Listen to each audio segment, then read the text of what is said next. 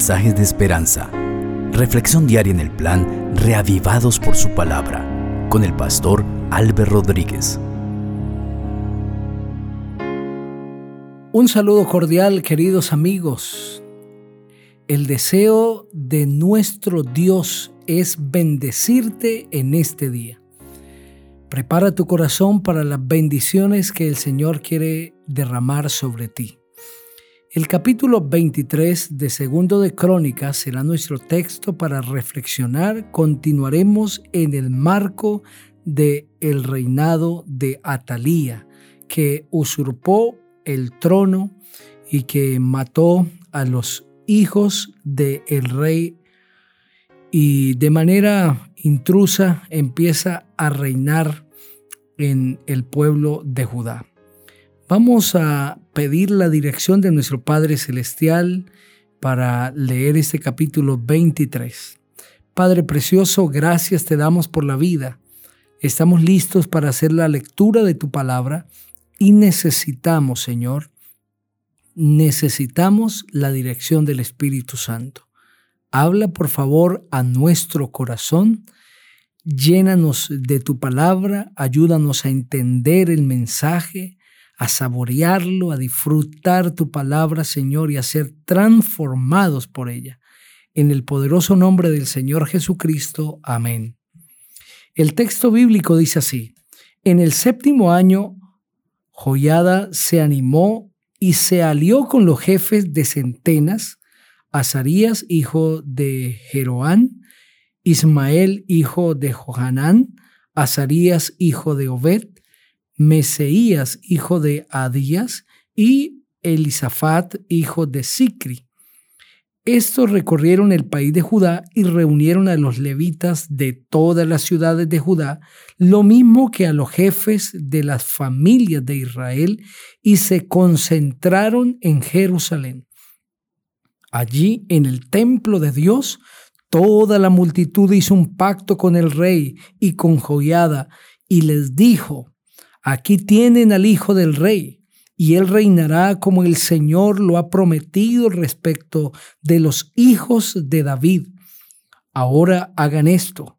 Una tercera parte de ustedes, los que pueden entrar en el día de reposo, fungirán como porteros con los sacerdotes y los levitas.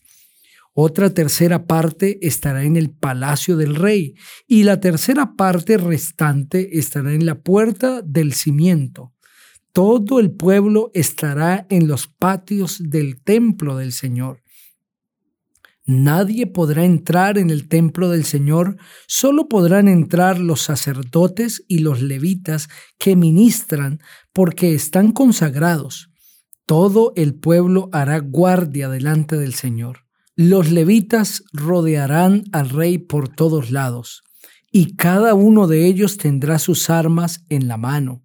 Cualquiera que entre en el templo morirá. Ustedes deben acompañar al rey cuando entre y cuando salga. Los levitas y todo Judá siguieron al pie de la letra las órdenes del sacerdote Joyada. Cada jefe tomó a los suyos, tanto a los que entraban en el día de reposo como a los que salían, porque el sacerdote Joiada no dio a nadie permiso de ausentarse. Además, el sacerdote Joiada entregó a los jefes de centenas las lanzas, los paveses y los escudos que habían sido del rey David y que estaban en el templo de Dios, y puso en orden a todo el pueblo. Cuando uno de ellos tenía su espada en la mano, desde el rincón derecho del templo hasta el izquierdo, hacia el altar y el templo, y por todas partes y alrededor de él. Entonces sacaron al hijo del rey, le pusieron la corona y el testimonio, y lo proclamaron rey. Joyada y sus hijos lo ungieron, mientras gritaban, ¡Viva el rey! Cuando Atalía oyó el estruendo de la gente que corría y de los que aclamaban al rey, fue al templo del Señor para encontrarse con la gente y al ver a Talía al rey a la entrada, junto a su columna y junto al rey a los príncipes y a los trompeteros y a toda la gente que se mostraba muy alegre y tocaban bocinas y que los cantores dirigían la alabanza con instrumentos de música, rasgó sus vestidos y gritó, traición, traición. Pero el sacerdote Joyada ordenó que salieran los jefes de centenas del ejército y les dijo, sáquenla de aquí y a quien la siga, mátenlo a filo de espada. Y es que el sacerdote había ordenado que no la mataran dentro del templo del Señor. Ellos le echaron mano, y tan pronto como ella cruzó el umbral de la puerta de las caballerizas del rey, la mataron. Entonces Joyada hizo un pacto con todo el pueblo y con el rey de que ellos serían el pueblo del Señor. Después de esto, todo el pueblo entró en el templo de Baal y lo derribaron y derribaron también sus altares, hicieron pedazos sus imágenes y delante de los altares mataron a Matán, sacerdote de Baal. Luego Joyada ordenó los oficios en el templo del Señor bajo el control de los sacerdotes y levitas, según David los había distribuido en el templo del Señor para ofrecer al Señor los holocaustos con gozo y con cánticos, como está descrito en la ley de Moisés y conforme a las disposiciones de David. Puso también porteros a la entrada del templo del Señor para que de ninguna manera entrara nadie que estuviera impuro. Después llamó a los jefes de centenas y a los principales, a los que gobernaban el pueblo y a todo el pueblo de la tierra, para llevar al rey desde el templo del Señor. Cuando llegaron a la mitad de la puerta principal del palacio del rey, sentaron al rey sobre el trono del reino. Y después de que mataron a Atalía a filo de espada, todo el pueblo del país vivió feliz y la ciudad estuvo en tranquilidad. Amén. Ese capítulo continúa el relato de Atalía que ha usurpado el trono, porque realmente el trono pertenece a los hijos del rey. Sin embargo, Atalía ha usurpado el trono de tal manera que los hijos de el rey Ocosías no pudieron reinar. Y no solamente eso, sino que en medio de este reinado de esta mujer, el pueblo se desvió y esta mujer hizo lo malo delante del Señor, pero Dios protegió a través de sacerdote Joyada y también a través de Josabet, hija del rey Jorán y mujer del sacerdote Joyada, a Joás y no fue muerto. Y Joás estuvo en el templo de Dios durante seis años escondido de Atalía porque si se sabía que estaba allí le quitaría la vida.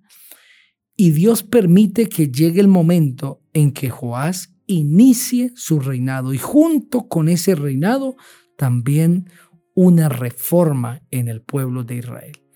Los días para Atalía estaban llegando a su fin. Ahora cuando el rey Joás es declarado rey, Atalía entiende que hasta allí llegó su reinado. El reinado de Atalía me recuerda al reinado de un ser que usurpó el lugar de Dios, Satanás, y que por engaño ha estado envolviendo a la gente durante seis mil años y las ha puesto de parte de su reino pero él también sabe que su reino está a punto de terminar, porque el verdadero rey, que es Cristo Jesús, ya ha vencido en la cruz. Es el rey del universo y como Atalía, también pronto ese rey le quitará la vida en un lago de fuego y azufre. Y como ordenó el sacerdote Joyada, todo el que siga a Talía que sea muerto a filo de espada.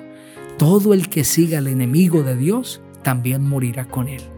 Decídete hoy ponerte del lado del el Rey del universo, del lado de Cristo Jesús, porque su reino vive por los siglos de los siglos y el que esté con él vivirá para siempre. Anhelo que esa sea tu decisión y si es así, ora conmigo.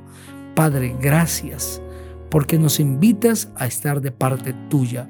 Ayúdanos a elegir hoy a Cristo como nuestro Rey. En Cristo Jesús. Amén.